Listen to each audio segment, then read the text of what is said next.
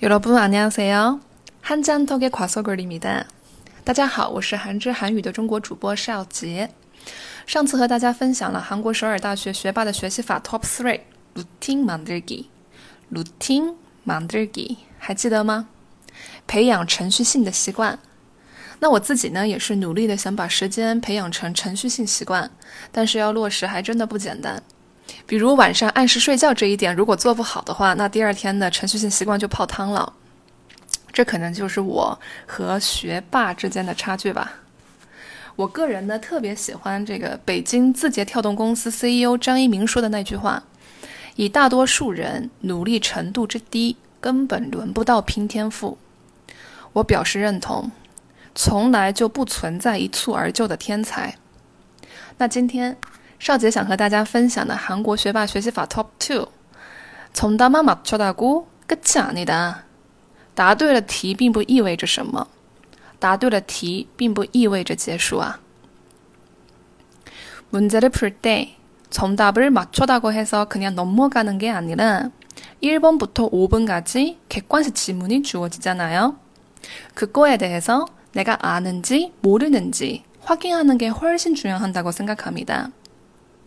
我们在做题目的时候，不是选择出了那个正确的答案就把这个题目 pass 过去。在客观型题目中，不是从第一到第五选项会给我们小短文吗？对于每个选项中的内容，我明确的是知道还是不知道，这是最重要的。예를들면한국사과목에서신라시대의많은것을고려라고한다면나머지는신라시대가아니라는얘기잖아요 이게 어느 시대인지 어느 완대인지 모르겠으면 옆에다가 다 써놓는 거죠. 그리고 형광펜으로 칠해놓고 나중에 다시 책을 보면서 보습할 때는 형광펜으로 칠한 거 위주로 보다가 또 모르겠으면 별표를 해놓는 거죠. 그런 식으로 내가 뭐 모르는지 확인을 한 후에 반복 학습을 통해서 내가 모르는 것들을 지워가는 식으로 공부를 했던 것 같아요. 举个例子， 在考韩国历史这个科目的时候，如果让我们做选出下列选项中哪个是符合新罗时代的，类似这样的问题时，这意思就是其他选项都不符合新罗时代的意思呀。那我们在看其他选项的时候，他们是哪个时期、哪个王朝的事情？如果我们心里不明确的话，我们就把这个答案写在各选项旁边。然后用荧光笔把这些自己还不太明确的内容画出来，以后在复习的时候呢，就主要看这些被画出来的部分就可以了。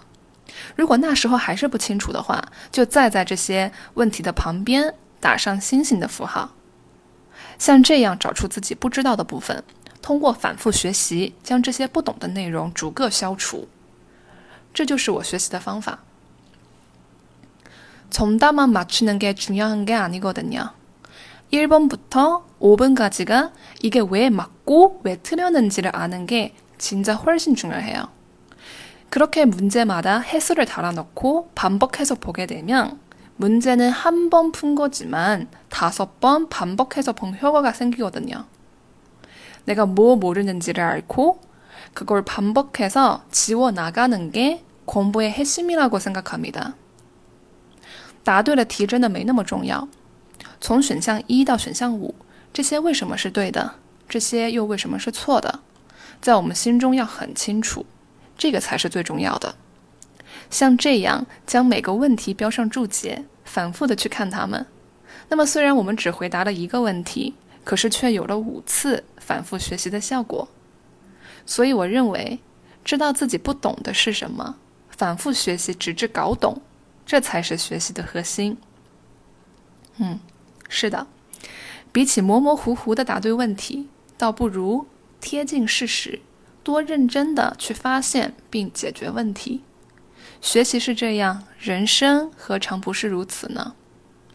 今天自己没填平的坑，一定会是未来自己摔下去的跟头。那今天的内容就分享到这里。全文文本以及韩语单词等知识点解析将在微信公众号“韩语品牌韩之憨头”中为大家送出。그럼우리다음에또봬요